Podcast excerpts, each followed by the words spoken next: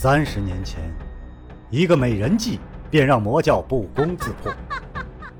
不知背后是谁在下棋，又下了怎样的一盘棋呢？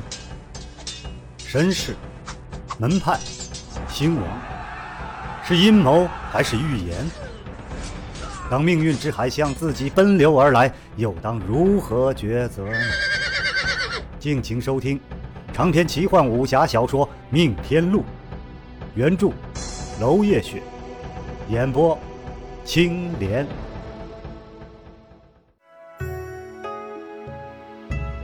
第二十四章救星。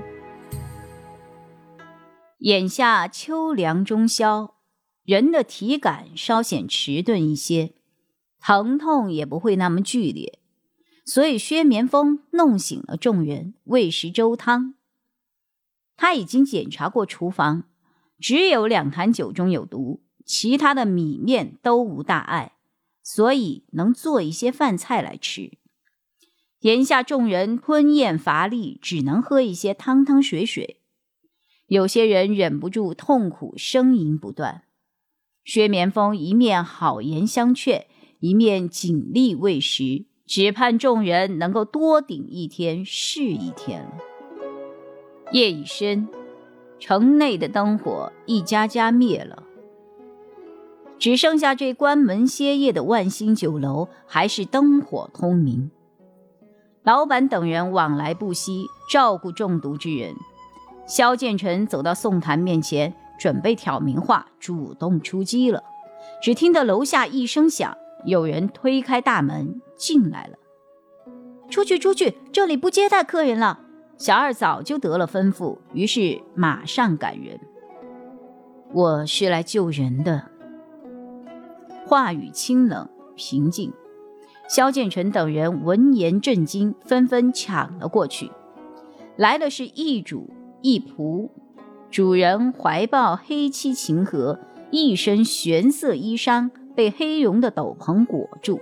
面戴黑绒的面罩，只露出了双眼，在他的眉心纹着一朵黑色的火焰，长发垂落，上头随意系着一条黑绒穗子，整个人停在那里，时间就随之定格在那里一样，只有脑后那条黑穗活物一般，随着主人一步一动。这人的眼里。仿佛装着全天下的星光，他的剑眉似乎揽尽世间青山之盛。而他身后的仆人是个年仅十五六岁、矫健的少年，年纪虽少，双眼透出的却是新晋虎王的锐气。此刻，少年的胳膊上搭着一柄长剑，双目望天，一副大不乐意的样子。三日角的前身。名为万离，他的治法是我通查古籍研究出来的。场内之人一闻俱惊，不少人手已经按在了剑上。本来只是限制武功而不伤人的游戏制作，但是制法被人改进之后，却变成了杀人的利器。他的声音温柔而亲切，正是最具磁性的那一类型，但说出来的话却令人脚底生寒。总之，谢兰环将三日角拿来杀人，是违背了他的誓言，也违背了我的本意的。此事我知道的太晚，昨夜听闻，连夜赶制了解药。只可惜所需药材不全，虽然能够除去大部分的毒素，让各位脱离危险，但是一时半刻却没有办法恢复功力。众人眼睛一下子全亮了，身体都在抖，也不知道是痛的还是是兴奋的。黄老大断断续续的说：“有命就好，其他再说吧。这痛的。”实在是，哎呦，实在是尿都憋不住了。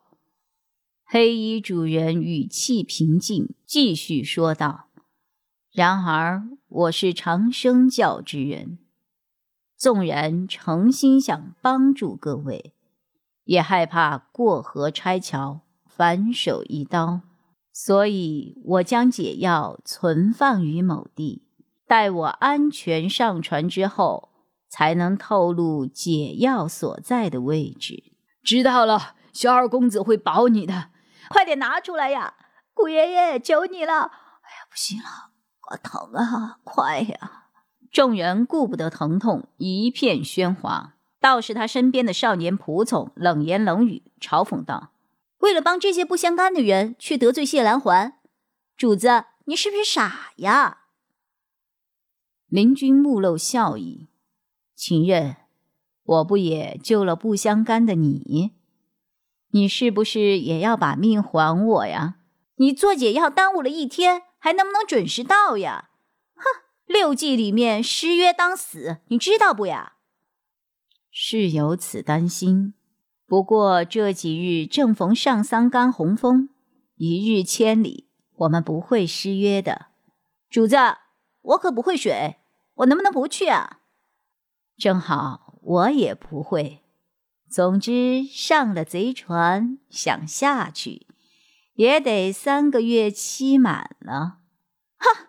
我情愿对天发誓，三个月后还跟着你，我就是头猪。林君不置可否，飘然转身，身后的秦任忙不迭的追上。嘿，站住！